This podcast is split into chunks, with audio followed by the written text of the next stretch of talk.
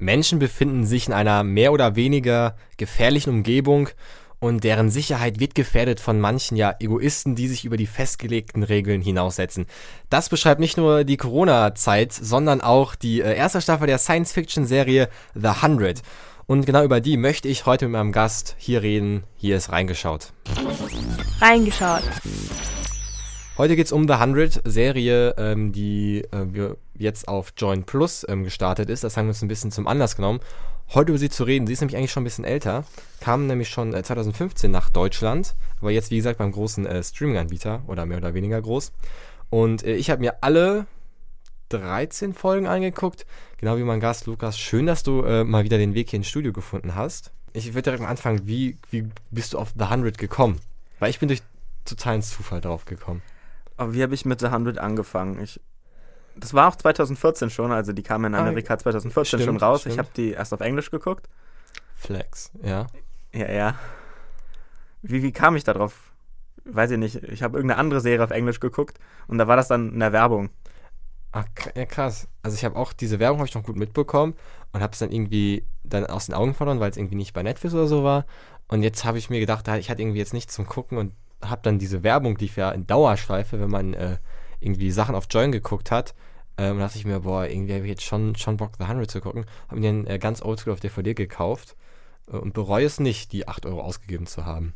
Kommen wir erstmal zum, zum Ausgangsszenario von The 100. Das ist ja schon, schon strange ein bisschen, oder? Also ist diese, man hat ja häufig so apokalyptische Sachen auch, das ist ja jetzt nicht was Neues, aber so die Situation finde ich schon neu. Die Menschheit auf einem Schiff oben und unten die Erde ist verstrahlt und nicht, nicht zugänglich. Naja, neu ist das nicht. Wenn man Wally geguckt hat, dann ist die Menschheit okay. ja auch schon auf einem Schiff und wartet darauf, dass die Erde wieder bewohnbar ist. Ja, aber auch mit so einem Abstand, dass man da wirklich, ähm, also das sind ja Generationen, die kennen nur das Leben auf der, auf der Ark, auf dem Schiff. Ich meine, Wally waren das ein paar tausend Jahre oder nicht, wo die auf dem oh, Schiff gelebt haben. Ich habe Wally nicht geguckt, äh, tut mir leid. Das, ist das nicht ein Disney-Film?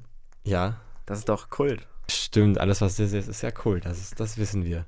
Spätestens nach Fluch der Karibik 5. Stimmt, also ich fand, ich fand die Idee eigentlich ziemlich nice, auch diese Sachen, dass, ähm, klar, es sind Menschen und das klingt so dämlich, Heimatplanet der Menschen ist ja die Erde, aber dass man als Mensch auf einen Planeten kommt und für die ist das ja total neu so, weißt du, was ich meine? Das ist ja wie, äh, wenn, wenn wir jetzt auf den Mond fliegen würden ist so, so surreal irgendwie, dass das für die Menschen eine ganz neue Welt ist und die Erde einfach eine neue Welt. Das fände ich, ist ja was anderes. Also der Planet, der entdeckt wird, ist die Erde. Also diese Herangehensweise. Hm, einerseits stimme ich dir da schon zu, aber andererseits sind die auf der Ark ja schon darauf trainiert worden und gebildet worden, eben auf die Erde zurückzukehren. Die okay, und die haben ja auch einiges so mitgegeben, also klar, Kultur, alles, Sprache, kommt ja alles, kommt alles von der Erde. Und dieses Ausgangsszenario fand ich auch so cool und auch, äh, ich glaube, das ich glaube, so viel wurde da gar nicht, also viel muss man ja auch nicht erklärt. Vielleicht wird das ja irgendwann noch in einem Prequel oder so mal ähm, erläutert. Also ab jetzt übrigens, falls ihr jetzt schon seit vier Minuten die, die Sendung hört, es ist Spoiler äh, für die erste Staffel von The 100. Ähm, es gab ja irgendwie so, so einen atomare, atomaren Vorfall und äh, dann war die Erde unbewohnbar. Und haben sich die irgendwie zusammengeschlossen und dann werden ja diese 100 Straftäter auf die Erde geschickt. Und da wollte ich dich fragen, war es für die Serie gut, dass man un, das heißt so unperfekte ähm, Leute zu einer Kolonisierung, weil es ja Straftäter sind, nimmt, war es für die Serie gut und war es vielleicht auch total unrealistisch, weil man sich denkt, so, als ob man für so einen Versuch, gucken, ob die Erde lebt, ähm, nicht irgendwie richtige Wissenschaftler nimmt. Also in dem Szenario ist das schon die Denk das Denkbarste, eben die äh, Verbrecher zuerst auf die Erde zu schicken, weil. Weil die entbehrlich sind, also mehr richtig. oder weniger in der Serie. Das wurde denen ja auch quasi so gesagt, dass die entbehrlich sind, deshalb werden sie auf die Erde geschickt. Ob der Ausgangspunkt, dass es Verbrecher sind, gut für die Serie ist, weiß ich nicht, weil Verbrecher ist da ja ein sehr weit gefasster Begriff. Du wirst ja mit ja, jedem Versprechen, Ver Verbrechen wirst du hingerichtet. Gefloatet. Ja. ja. Bis zum 18. Lebensjahr eben nicht. Und deshalb sind das ja auch nur unter ja. 18-Jährige, die da sind. Und ich weiß nicht, ich habe auch was überlegt, das ist irgendwie komisch, aber ich glaube, es gibt ja Serie auch so einen gewissen Mehrwert einfach, weil ähm, das sind ja keine, ich weiß nicht, will man das jetzt so machen, das sind die krassesten Typen, wo es dann prima einfach darum geht, eine Crew, so eine Crew, die richtig krass ausgestattet ist, äh, muss die Erde neu besiedeln oder muss dagegen Gefahren kämpfen. Aber ich finde, das ist nochmal so ein Zusatzreiz, den die Serie hat, dass es äh, Menschen sind, die jetzt nicht erfahren sind, wo es auch Konflikte untereinander gibt. Weil, klar, wie du sagtest, es sind nicht alle irgendwie äh, aus unserer Sicht Verbrecher. Ähm, ich glaube, ähm, Clark ja sowieso nicht. Nein, nein. Ähm, aber klar, so ein, so ein Murphy oder auch so ein, ach, wer ist nochmal der Anführer? Ähm, Bellamy. Bellamy, äh, Bellamy Blake, ähm, das sind natürlich Menschen, er hat ja auch äh, jemanden einen Mordanschlag gemacht, das würde ich ja schon als, als Verbrechen bezeichnen. Und dass es so unperfekte Menschen sind, das erzeugt natürlich auch so Druck in der Gruppe irgendwie so. Also das sorgt nochmal extra, extra für, für Konflikte, oder? Ja klar, die Konflikte, wenn man direkt anfängt, erste Staffel, erste Folge, dann äh, die Konflikte, dass es, dass es keine Regeln mehr gibt, die entstehen ja daraus, dass es eben alles oder zum Großteil Kriminelle sind, die sich ja, Ja. auch auf der Art gegen die Regeln gewehrt haben und deshalb das ja eigentlich positiv empfinden, dass es da jetzt keine Regeln gibt und das auch auskosten. Diese Rede, wir können machen, was wir wollen, was ja sich am Ende als total dumm herausstellt. Ähm, kommen wir mal auf die Figuren. Erst, also erstmal ähm, bin ich gleich sehr gespannt, dass, eine, dass du zwei Figuren nicht leiden kannst. Ich glaube, eine Person weiß jeder, dass Ja, man ja. nicht leiden kann. Äh, Murphy, auf den man so schon einen Hass entwickelt hat, weil er so, also er muss äh, diese, äh, er war ja so heftig erstmal gegen diesen ähm, Wells, der eigentlich, fand ich, jemand war, der hat den Durchblick gehabt, der wusste, was man machen soll eigentlich und der wurde ja von ihm total dran saliert und hat sich total als Chef aufgespielt. Schimmer noch als Bellamy am Anfang, äh, also wirklich eine total unsympathische Figur und wollte dann dieses kleine Mädchen töten, was ich auch heftig fand. ne? Klar, ihm wurde auch irgendwie was Ungerechtes angetan, ne? Aber das dann so zu vergelten, ist halt mega assi. Äh, und ich war froh, dass als er verbannt worden ist. Also, der, da finde ich es gelungen, einen richtig, richtig bösen Charakter, der dann noch die Seuche da ins, den Virus äh, in, ins Camp bringt. Ich finde, Murphy ist nicht mal der richtig böse Charakter, sondern Murphy ist purer Egoismus. Ich glaube, das verkörpert er viel mehr. Der denkt ja nur an sich. Der denkt nicht an das Überleben der Gruppe. So der ein denkt, bisschen so ein dummer Böser, meinst du, der jetzt keinen Ja, ja. großen Plan hat, einfach nur. wäre jemand böse, dann würde er die anderen viel mehr ausnutzen und der wäre, Ah, der wüsste, okay. der, der wüsste ja, dass die Gruppe überleben muss. Mur Murphy ist dumm noch dazu, weil, weil wenn die Gruppe stirbt, ist Murphy auch verloren. Das stimmt. Und ich meine, alle Sachen, die ja Wells und auch Clark machen, waren ja im Sinne der Gruppe so. Und er ist da voll dagegen. Ja, okay, aber trotzdem mag man die Figur nicht. Was jetzt mich interessiert, Nein. was ist denn die zweite Figur, die du nicht feierst? Also, darf ich mal einen Tipp sagen? Ich kann sagen, dass du den Ratsvorsitzenden nicht so feierst. Na, ich habe keinen auf der A genommen, ich habe Bellamy genommen. Bellamy. Bellamy was? ist mir ultra unsympathisch. Das musst du jetzt aber mal erklären hier. Vor allen Dingen die ersten Folgen ist Bellamy auch total egoistisch und äh, bestimmt total über äh, Octavia, über seine Schwester. Ja, das stimmt, obwohl man das vielleicht ein bisschen damit rechnen könnte. Er hat ja auch so ein bisschen so ein Beschützersyndrom. Da so von früher vielleicht. Weil sie wurde ja versteckt immer und das war seine Aufgabe, sie zu verstecken. Vielleicht kommt das daher.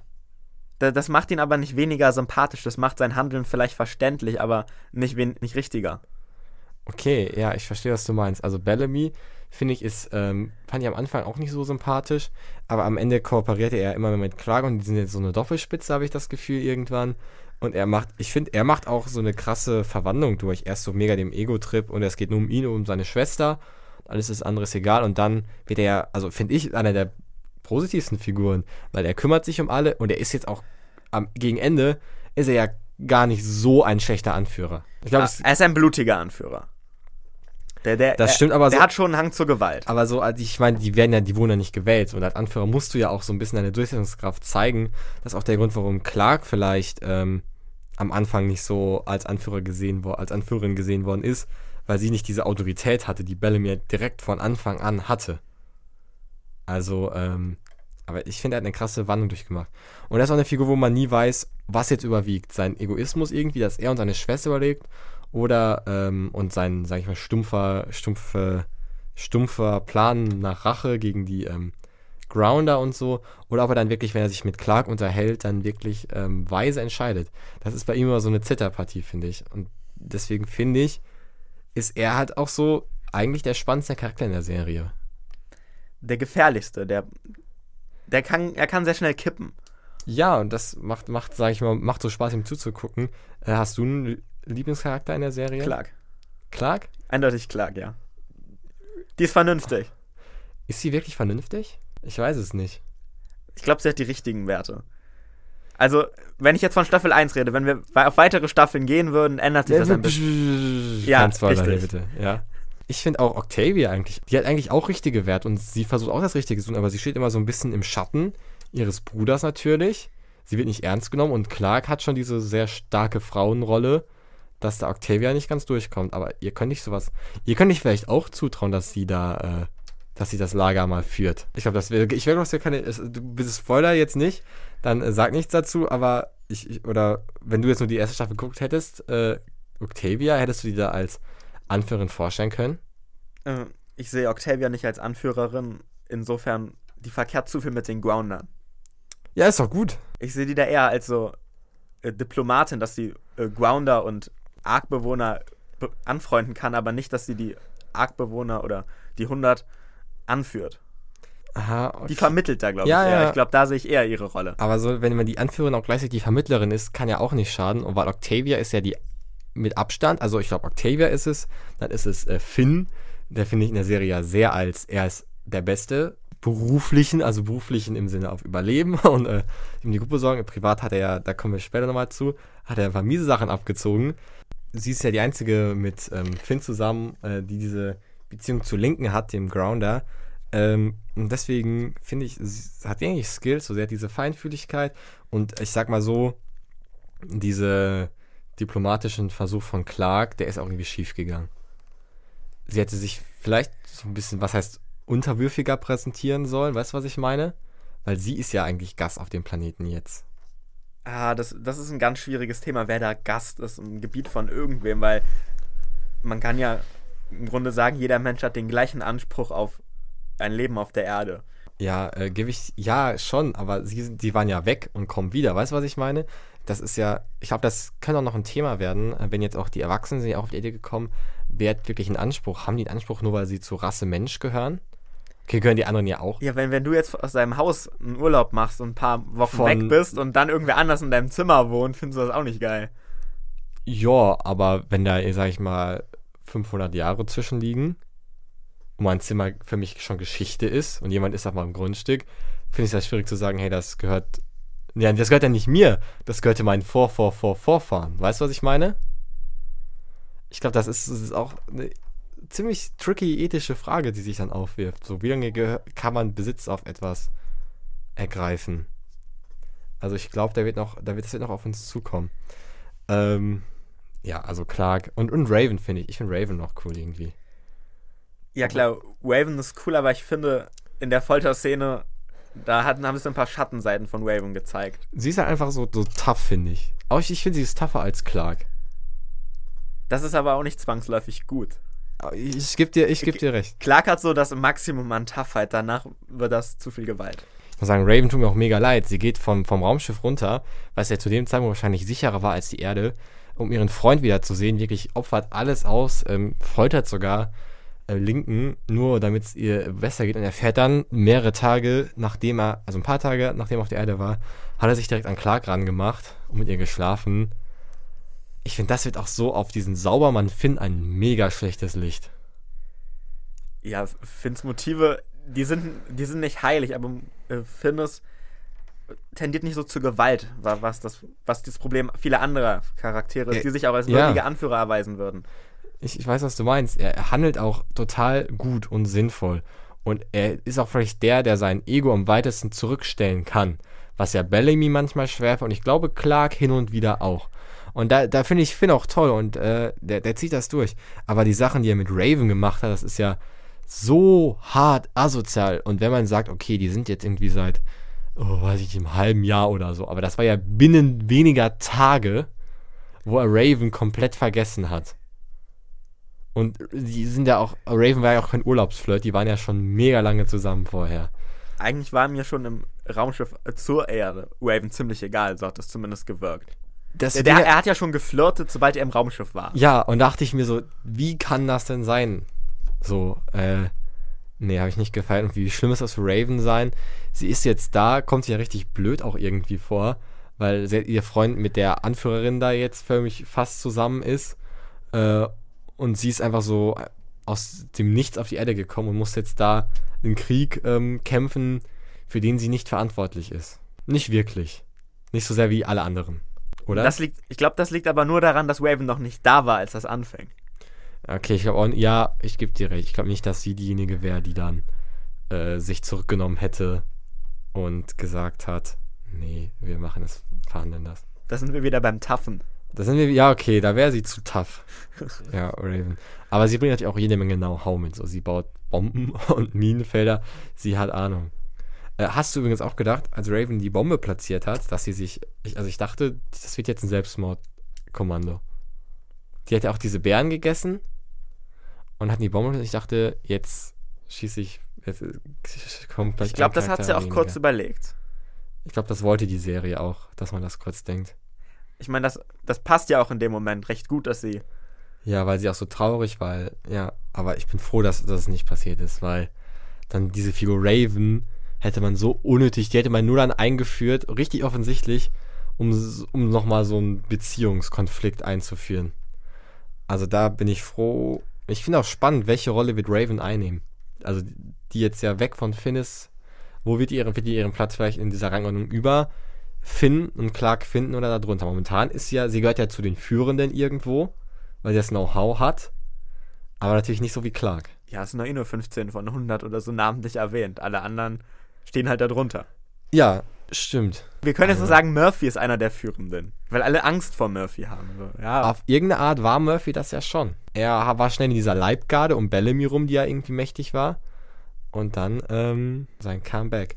Äh, eine Figur, will ich auch gerne drüber reden, da hätte ich nicht gedacht, dass die so schnell von uns geht. Es war eigentlich einer der, also nicht der erste namentliche Tote der Serie. Wells. Wells, der total viel so Screen-Time auch bekommen hat in den ersten drei, vier Folgen, wo man dachte, ja, das könnte jetzt wirklich, der wird wahrscheinlich ein Hauptcharakter sein, der jetzt total diesen Streit hat und wurde das aufgeklärt. Und in dem Moment war es ja auch irgendwie cool, da hätte man ja schon mal so ein Tag-Team gehabt, was äh, sich so, und dann wurde er einfach getötet. Hast du das kommen sehen? Ah, ir- irgendeine Hauptfigur muss ja am Anfang sterben. So schnell? Warum baut man dann so eine heftige. Warum baut man denn so heftig in den ersten drei. Guck mal, die ersten drei Folgen von sieben Staffeln. Wer erinnert sich noch daran? Erinnerst du dich noch an die ersten drei Staffeln Haus des Geldes? Ich glaube, du meinst Folgen. Fol äh, Folgen, ja, Folgen. Ähm, Nein, ich, ich habe diese Figur tatsächlich auch vergessen. Ich Ja. wusste, bis ich nochmal geguckt habe, nicht, dass es einen Wells gab. ja. Und das fand ich so irgendwie strange, aber es war auch so ein Moment, so der erste What the fuck-Moment dieser Serie. Und dann noch von diesem kleinen, netten Mädchen da getötet. Und da, was ja auch stirbt. Das fand ich auch heftig, dass man das gemacht hat. Nettes Mädchen. Dieses Ja. Mädchen, das hat nie nett gewirkt. Ja, sie hat einen, sie hat einen getötet, ne? Aber sie ist halt, die hat das ja nicht aus so purer Bosheit gemacht. Weißt du, was ich meine? Sie wollte ja keine Albträume mehr haben. Aber klar ist sie kein nett, wenn sie Menschen, Ja. Menschen tötet. Aber dass sie sich dann auch in den Tod mehr oder weniger stürzt? Die, die war doch vom ersten Moment ein Psycho, oder nicht? Ey, die, die schien mir im ersten Moment schon so. Was ich dann cool fand, da hat man auch das, ähm, das Bellamy, der hat ganz am Anfang hat er ja noch total kühl gewirkt, so. Und dass der hat sich ja ihr so ein bisschen angenommen und so ein bisschen so wie so eine zweite Octavia behandelt. Weißt du, was ich meinte? Also zu auch aller, der war ja so, hat ihr auch immer so, so Ratschläge gegeben, war, war so richtig eine Vaterfigur. Das fand ich irgendwie auch cool, da hat man so beide Seiten von Bellamy gesehen, dass er jetzt nicht so wie Murphy so voll der egoistische Anführer ist und nur seinen Willen hat. Und er hat ja auch jede Menge riskiert, weil die ganze wütende Meute draußen wollte ja, dass, dass sie eine Strafe bekommt, die auch Murphy bekommen hat. Und wäre das jemand anders, dann hätte Bellamy, denke ich mal, ganz anders gehandelt. Und, ähm, aber er hat, er hat sie ja gerettet. Und da, allein dafür fand ich das schon stark. Und das hat natürlich auch dazu geführt, dass dieser ganze Konflikt von Selbstjustiz und was ist gerecht, was nicht, wie unterscheidet man das, dass der auch in die Serie getragen worden ist. Und ich finde, das hat auch einen Anteil ausgemacht, der ersten Staffel. So diese Frage.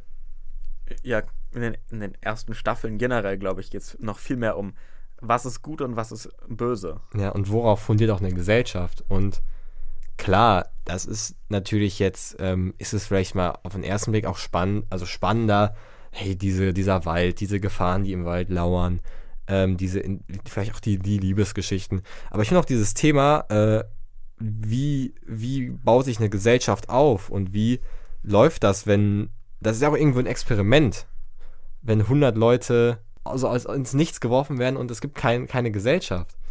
Und das, das ist ja auch spannend zu sehen, wie sich das entwickelt. Ja, die kommen ja auch aus einer ganz anderen Gesellschaft. Auf der Ark wird man ja, sobald man irgendein Verbrechen begangen hat, hingerichtet. Ja, Einfach um Sauerstoff zu sparen. Ja, Aber diesen Sauerstoffmangel, den gibt es ja nicht mehr als Grund auf der, auf der Erde, genau, stimmt. Menschen zu töten. Und da fängt dann schon der erste Punkt an. Sollen wir weiter Menschen für jede Straftat töten? Ja. Also ich finde, das, das kann man auch gerne, das würde ich mich freuen, wenn es eine zweite Staffel gibt, vielleicht in der ersten. Es war natürlich, man wollte natürlich auch irgendwie, finde ich auch voll verständlich, so in der ersten Staffel will man viel unterbringen. Also, dass, dass die Leute auch dabei bleiben, klar. Aber ich denke, wenn sich die Serie, ich, ich, ich weiß jetzt nicht, wie es in der nächsten Staffel aussieht, die hat sich ja irgendwie etabliert, ähm, würde ich mich freuen, wenn man auch da irgendwie mal eine Folge so einem Thema äh, widmet, äh, wie man halt so eine Gesellschaft aufbaut. Aber da gibt es ja, gibt's ja viele Serien, die das irgendwie behandeln. Also ich, ich möchte mal eine Serie in den Raum werfen, auf die ich äh, ganz am Ende der Sendung noch äh, ausführlich zurückkommen äh, kommen werde, äh, auf Lost. ähm, aber auch auf, ich glaube, die hat den Safe in der Schule, Herr der Fliegen, wo diese Kinder auf der Insel sind. Sagt mir gar nichts. Okay, schade. Und natürlich äh, das gescheiterte Sat1-Projekt Notopia. Da war auch so vier Jahre her so einfach so ein Grundstück gemietet und da wurden 100 Leute wurden einfach so einfach reingeworfen und die mussten alles selber, also ist natürlich, weil es die falschen Leute waren, ein bisschen gefloppt. Aber das, das Format wurde doch richtig assi, oder nicht? ja, irgendwann hat man dann halt auf, aber ich weiß nicht, es war halt eine sehr geile Idee, aber dann so ein bisschen falsch umgesetzt immer. Und dann hat man irgendwann, glaube ich, da, ich habe es auch nicht ganz verfolgt, auf so Standardmethoden gesetzt. Das, das, war, das war nie ein echtes Experiment. Das war Unterhaltungsfernsehen. Nee, also ich glaube schon, dass man da ein bisschen. Ähm, in Holland lief das auch sehr erfolgreich. Und wenn man das irgendwie dann gut umsetzt, glaube ich, ist das schon interessant zu sehen, äh, wie sich so eine Gesellschaft gründet. Und das fand ich, war bei The 100 auch, auch, ja, so hin und wieder schwang das mal mit. Aber man hat dann schon gemerkt, dass das schon so ein bisschen, ja, auf. Klar, es ist auch irgendwie so eine Teenie-Serie, oder? Schwer zu sagen. Ich, ich weiß halt, wie es weitergeht. Ah, okay, also Das- ich, das wir reden jetzt nur von der ersten Staffel so. Erweckt die, also ich finde, so hin und wieder erweckt die diesen Anschein. Klar, vielleicht einmal, weil es Jugendliche sind. Ja, es sind alle, alle Figuren sollen unter 18-Jährige darstellen. Ja, und dann diese, diese, diese Liebeleien, die ja auch irgendwie Teenager mehr ansprechen jetzt vielleicht, als erwachsene Zuschauer der Serie. Ich, ich, ich weiß nicht, ich glaube, ich würde den Altersschnitt von den Zuschauern schon auf 35 oder sowas schätzen. Echt? Naja, aber die Macher haben auch Vampire Diaries gemacht. Das ist auch eine typische Teenie-Serie. Da verrenne ich mich gerade total. Ich finde, Download hat schon ein bisschen was von der, von der, vielleicht einfach, weil es Jugendliche sind und, Eine Teenie-Serie für mich ist Riverdale. ja, aber The 100 finde ich auch. Irgendwie hat so den Anschein, auch weil diese Figuren so, weiß ich nicht, vielleicht immer, weil die Figuren auch so auf hübsch getrimmt sind, habe ich das Gefühl. Ja, und zwischendrin zeigen die sich ja auch gerne freizügig. Das, also, ich meine, so Octavia, Ja. Clark sind ja total hübsch, aber auch, äh, sag ich mal, so von der männlichen Seite, Bellamy ist jetzt auch nicht irgendwie der nicht trainierte äh, Außenseiter vom Aussehen her. Ähm, und ich meine, gucken wir uns Linken an. So. Ja, okay. sch- Der könnte auch in weiteren Figur Der rein. könnte auch in Magic Mike mitspielen, so. also, das ist so das Ding. Das ist so ein Ding, da denke ich, ja, das, das ist so typisch Teenie-Serie auch. ja, okay, dass der, die alle der, so- der Cast ist eine Teenie-Serie. so aussehen. Weißt du, was ich meine? Jetzt in Lost hast du das ja nicht. Da hast du Hurley und so und Locke und so, die ja ähm, nicht so mega sexy sind im Allgemeinbild. Ähm, Hurley. kommen wir mal zum Schauplatz. Die landen ja auf der Erde in einem Wald. Oder äh, gar das. Wie, wie hast du dir das vorgestellt ähm, in der ersten, ersten Folge, als gesagt auf die Erde? Wie hast du dir so eine zerstörte Erde nach einem atomaren Ding, hast du dir so vorgestellt, dass alles nur Wald ist? Ich, ich glaube, es gibt wirklich zwei Szenarien, die man sich vorstellen kann. Einerseits Ja. ein Wasteland, alle, alles ist Wüste, da ist nichts mehr an groß Leben aufzufinden. Ja. Aber es wurde ja von vornherein gesagt, dass man damit rechnet, dass die Erde erst nach 100 Jahren wieder bewohnbar ist. Und wenn man von so einer bewohnbaren Erde ausgeht, glaube ich, stellt man sich das schon alles sehr zugewachsen vor. Und auch so Städte wachsen überall zwischen Ranken runter. Ja, aber Die, die Häuser sind alle zerstört, aber man hat ja sehr, sehr, ich glaube, es gab eine Szene, wo man ein bisschen was gesehen hat. So ein paar Häuser. Aber nur ganz kurz. Klar, man kann es irgendwie verstehen. Sagen wir mal so, es spart einfach Geld, nur einen Wald zu nehmen. Ist ja so. Bevor man da jetzt irgendwelche extravaganten Kulissen gebaut hätte, von einer zerstörten Stadt, Ähm, aber es, ich weiß nicht, ich, ich fände es mal interessanter, also wir hatten ja dieses Auto zum Beispiel, ne? Und dass man da so ein bisschen auf diese Relikte der alten Zeit eingeht. Wie könnt, weil ich finde es ein bisschen langweilig, wie sieht die Erde in so und so vielen Jahren aus, wenn die Menschen weg sind und das ist einfach Wald so. Einfach so ein mehr oder weniger langweiliger Wald mit ein paar Tieren, die vielleicht mutiert sind. Aber äh, dass man dann nicht so darauf eingeht, ähm, dass da früher Leben war. Und natürlich hätte man das auch ganz anders nutzen können. Stell dir mal vor, es wäre noch irgendwie ein Haus erhalten oder sagen wir mal eine Schule oder so. Dann äh, hätte man da ja wahrscheinlich sein Lager aufgestellt und ganz andere Ressourcen gehabt. Ich glaube, Marc, du musst dich ein bisschen zügeln mit, dein, mit deinen Wünschen an die Serie. Okay. Ich, glaub, ich glaube, die werden noch erfüllt. Okay. Ganz unvoreingenommen natürlich. Bleiben wir mal bei dieser Welt. Ähm, was ich sehr cool fand, es wurden so ein paar Andeutungen gemacht. Ähm, Lincoln hat ja Octavia angeboten, wir fliehen irgendwie nach Osten oder so. Und da kennt er jemanden, das ist der Ozean, dass da so ein bisschen so ein, ja, den Begriff habe ich, hab ich übrigens erst letzte Woche gelernt. Ähm, World Building, wenn man das in der Serie betreibt. Also dass eine komplett neue Welt erschaffen wird und es wurden ja auch komplett neue Völker, was heißt Völker? Ja, doch schon, komplett neue Völker erschaffen. Und das finde ich cool, dass man zumindest, ähm, man, man sieht es nicht, aber man, man weiß, sie existieren so eine komplett neue Welt und es sind nicht nur so vereinzelte, es ist nur nicht die, dieser, diese Grounder, die in diesem Wald leben, was in, die nur so einen traurigen Überrest bilden. Es hat sich eine komplett neue Welt, ja, ähm, entwickelt, auch von Kulturen her. Auch von der Sprache her. Ja? Oh. Oh. oh. Okay, okay es, war, es ist kein heftiger Spoiler jetzt, ne? Aber, oder war es ein Spoiler wahrscheinlich? Wurde in der ersten Staffel nicht auf mal eine andere Sprache gesprochen? Nee. Okay. Kann sein, dass das jetzt auch. Ich glaube, das war mein Spoiler. Okay, Dankeschön. Bitteschön. Äh, aber der ist okay, der Spoiler. Also, dass da eine andere Sprache irgendwann kommt, okay. Ja, also das, das finde ich krass, dass diese ganzen, äh, ganz, ganz neue Kultur ähm, gemacht wird. Und ich freue mich auch, dass wir mehr sehen. Wir haben ja die Grounder, was ich jetzt nicht so das mega spannende, also bisher, was ich jetzt gesehen habe in der ersten Staffel, habe ich die nicht so als das mega, mega interessante Volk wahrgenommen. Weil so, das ist glaube ich so so eine ganz normale, wie man sich das irgendwie so vorstellt, so Leute, die leben im Wald. So Waldmenschen. Die ja, es vielleicht noch gibt, so, also indigene Völker. Interessanter fand ich schon die, die unterirdisch gelebt haben. In Mount Weather. Wo was vielleicht auch, ja, nee, nicht in Mount, doch, die in diesen Gruben da gelebt haben. Die hat man auch ganz kurz mal gesehen. Wo selbst diese, die Grounder hatten Angst vor denen da unten. Ach, darum geht's, okay. Ich dachte, es geht um das Ende der ersten. Nee, da können wir auch, ja, da können wir auch gleich noch auf jeden Fall drauf eingehen, das ist auch heftig. Ähm, aber die sind ja ziemlich brutal, dass sie da so Kämpfe gemacht haben und die nicht richtig haben sterben lassen, die, die Opfer. Und da dachte ich mir schon, uff, das ist natürlich, klar, die Grounder sind auch irgendwie beängstigend, weil die kennen sich im Wald aus, aber die da unten, die sind noch eine Ecke brutaler und noch eine Ecke gefährlicher. Und man hat dann diesen Kampf, dass selbst die Grounder vor denen Angst haben das, das fand ich war mega heftig und ich äh, würde mich freuen, wenn wir da irgendwie mehr noch, mehr Völker und Stämme sehen, ähm, wie die auf die, ähm, auch wie die unterschiedlich so ähm, zivilisiert sind oder ähm, sagen wir mal zumindest technisch ähm, ja aufgestellt sind. Weil wir haben ja auf der einen Seite ähm, diese, die Grounder, die, obwohl sie ja eigentlich die Technik aus der Geschichte so übernehmen hätten können, kaum Technik haben. Weißt du, was ich meine? Na, das, ich glaube, das ist eine falsche Annahme, die du da triffst tatsächlich, weil bei dem Atomangriff wird ja sämtliche Elektronik vernichtet. Aber meinst du nicht, man findet irgendwas, wo man. Die Geräte funktionieren alle nicht mehr. Alles nicht mehr. Alles nicht mehr. Ich, aber das Auto? Hat man ja gesehen. man findet ja vielleicht irgendwo eine Glühbirne. So ziemlich alles an Elektronik funktioniert nicht mehr. Oder ein Buch, wo man so ein, Hand, so ein Handwerksbuch oder so. Oder prinzipiell Bücher. Ich meine, es können nicht alle Bücher vernichtet sein. So.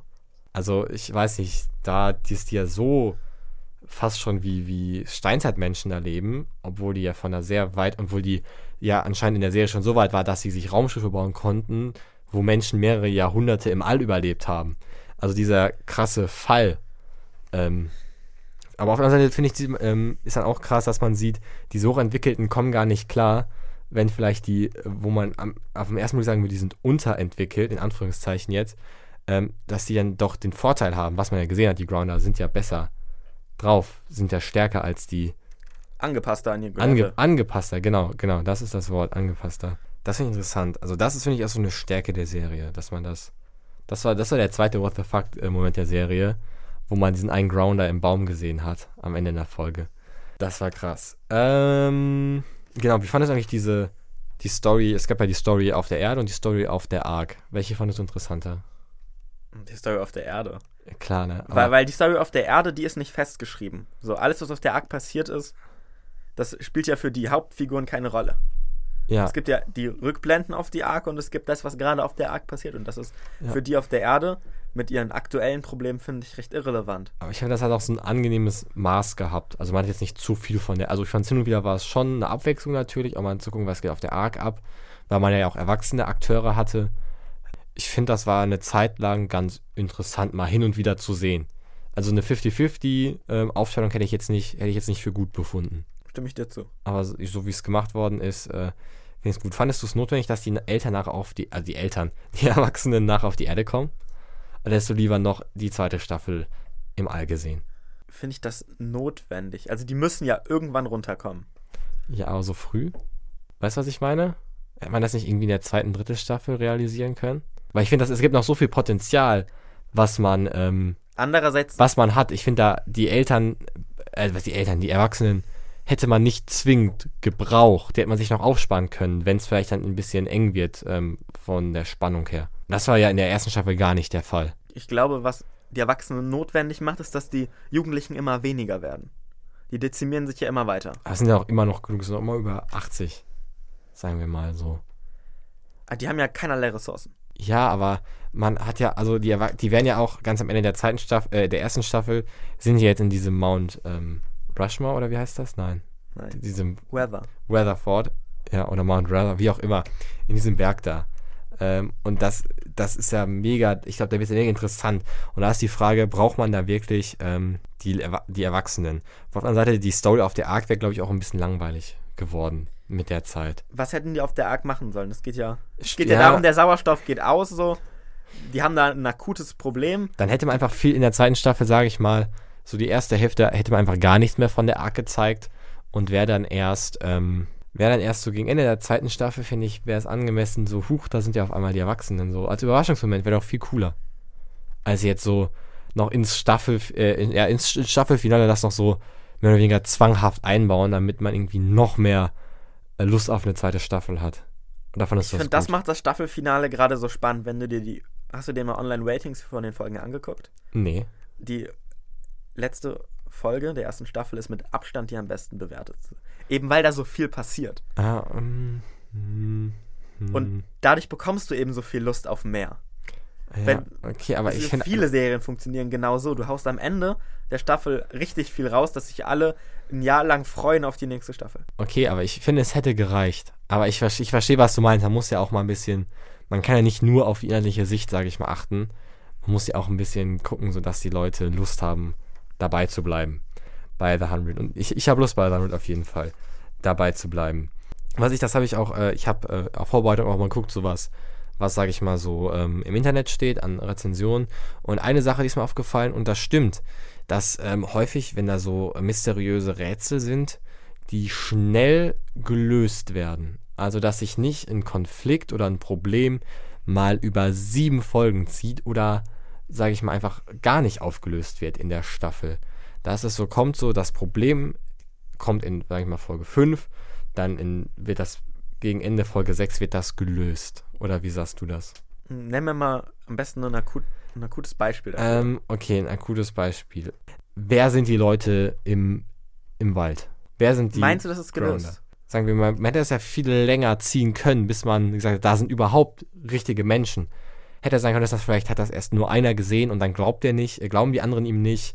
Ähm, weißt du, was ich meine? Dann wird es zu Lost, ja. Ja, okay, ich habe vielleicht immer das Bedürfnis, dass die Serie so wird wie Lost. Ja. Ja, dann wird's wie Lost. Ist das gut? Ich glaube, The 100 als deine Teenie-Serie zeichnet sich ja dadurch aus, dass viel passiert, schnell passiert. Okay. Okay, ich glaube, ich glaube, du hast. Ja, ich, ver- ich verstehe. Das ist deine Lost-Liebe. Das ist ja. Aber erst äh, würde ich äh, zum großen reingeschaut ähm, Abgleich rufen und der, äh, den habe ich schon mal gemacht. Und zwar war das damals bei Dark. Da äh, habe ich sehr, sehr, sehr, sehr, sehr unfassbar viele Parallelen zwischen äh, Stranger Things und äh, Dark gesehen. Und ich habe die Serie, der Name der Serie ähm, ist schon ein paar Mal gefallen, die ich sehr ähnlich zu The 100 finde. Es tut mir leid, dass ich das jetzt sagen muss. Ich sehe gerade, also ihr könnt es ja jetzt nicht sehen, aber du hast gerade einen sehr genervten Blick, dass ich das jetzt erwähnen muss, aber es ist so. Ab hier eine Spoilerwarnung für die Serie Lost. Das heißt, wenn ihr die Serie noch schauen wollt, dann überspringt am besten die nächsten drei Minuten. Fremde Menschen, die sich untereinander nicht wirklich kennen, an einem sich neuen Ort, klingt auch nach der Insel auf Lost, äh, die Insel in Lost. Thema wie Gesellschaftsaufbau und Selbstjustiz, Lost The Hundred. Wir haben irgendwie zweifelhafte Anführer. Wir haben natürlich Bene, äh, Bellamy, wie du gerade gesagt hast, der auch so irgendwie irgendwo zwischen Gut und Böse steht. Bei Lost haben wir Sawyer, der auch ein bisschen Ego-Trip fährt, aber dann irgendwie doch wichtig für die Gemeinschaft ist. Und ähm, bei Lost findet, finden die Akteure irgendwann einen Bunker. In The Hundred finden sie auch einen Bunker, ähm, von dem sie erstmal auch nicht allen erzählen.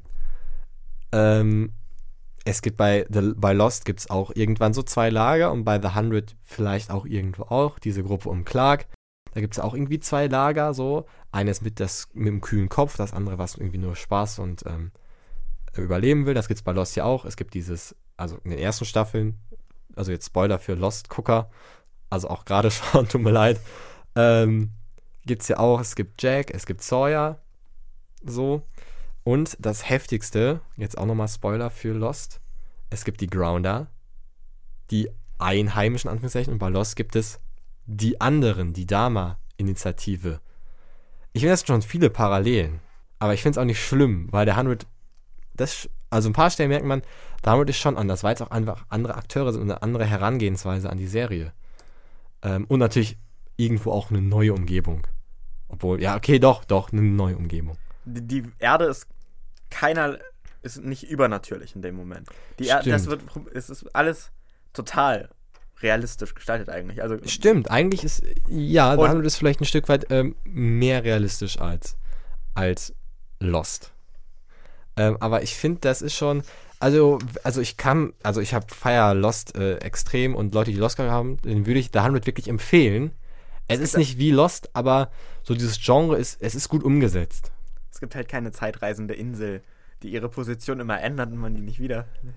Kannst du sagen, auf Netflix läuft irgendwie so eine spanische Serie, äh, La, also, nee, also auf Deutsch oder auf Englisch, ähm, The Island. Auch übel an Lost angelehnt und übel schlecht, was ich gesehen habe. Also da, The 100 ist da wirklich, wenn man Lost geguckt hat, lässt sich ein bisschen Zeit und guckt The 100, ist, ist voll, geht voll fit. Äh, ist, ähm, liegt noch was auf dem Herzen zu The 100, der ersten Staffel, was du erzählen möchtest? Ich glaube, bei allem, was ich sage, habe ich immer das Risiko vorzugreifen. Ich meine, wenn du dir eine Serie von 2014 aussuchst, dann gibt es da ja wenig. Die ist jetzt, ey, die, jetzt, äh, die ist auf Join Plus. Also alle gucken die jetzt safe auf Join Plus, die Join Plus haben. Ja. Und die sind aber ersten Staffel. Dann ähm, würde ich sagen, kommen wir jetzt zum Teil der Sendung, worüber wir jetzt eigentlich hier ähm, 45 Minuten lang saßen. Und zwar müssen wir jetzt Punkte vergeben. 5 ist das Beste, 0 ist das Schlechteste. Und das ähm, ist natürlich auf der einen Seite eine Empfehlung für alle, die nach einer Serie suchen und sich jetzt hier haben komplett spoilern lassen.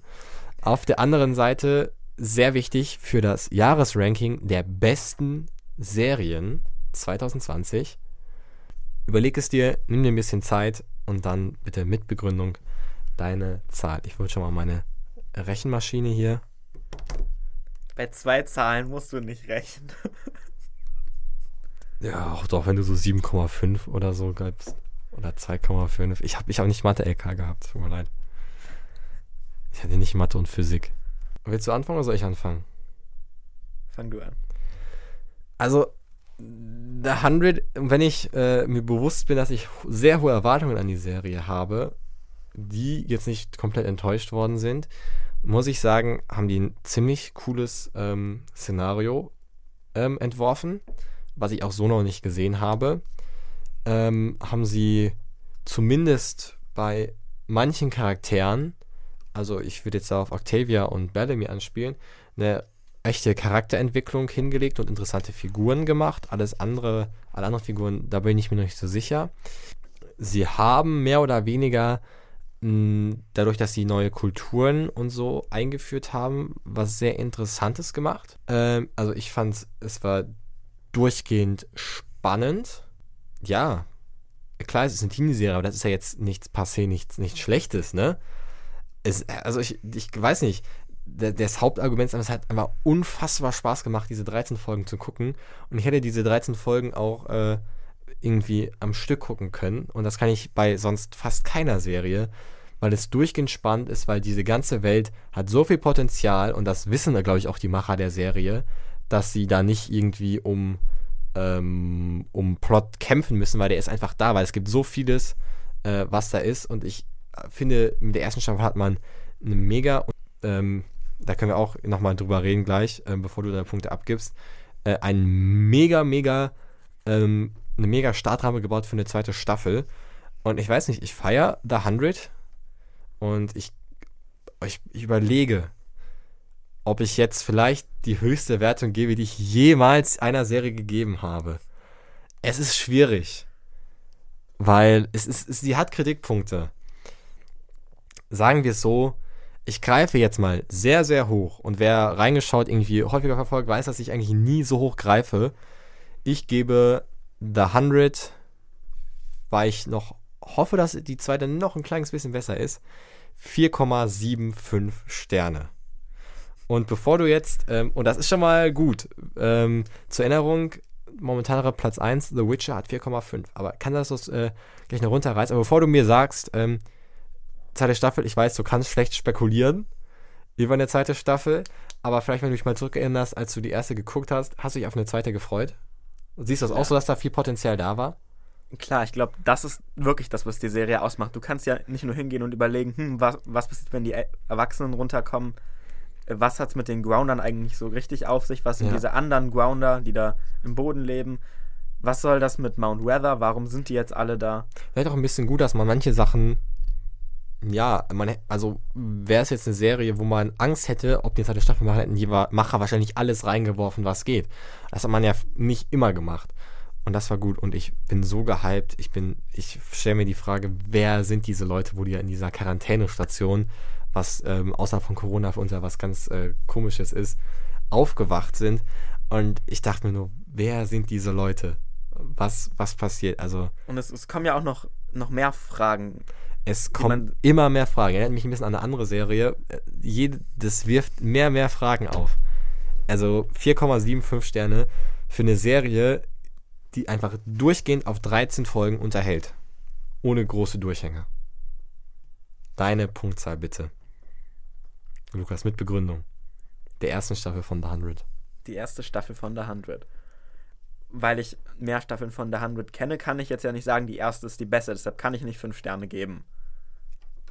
Hast du recht, hast du recht.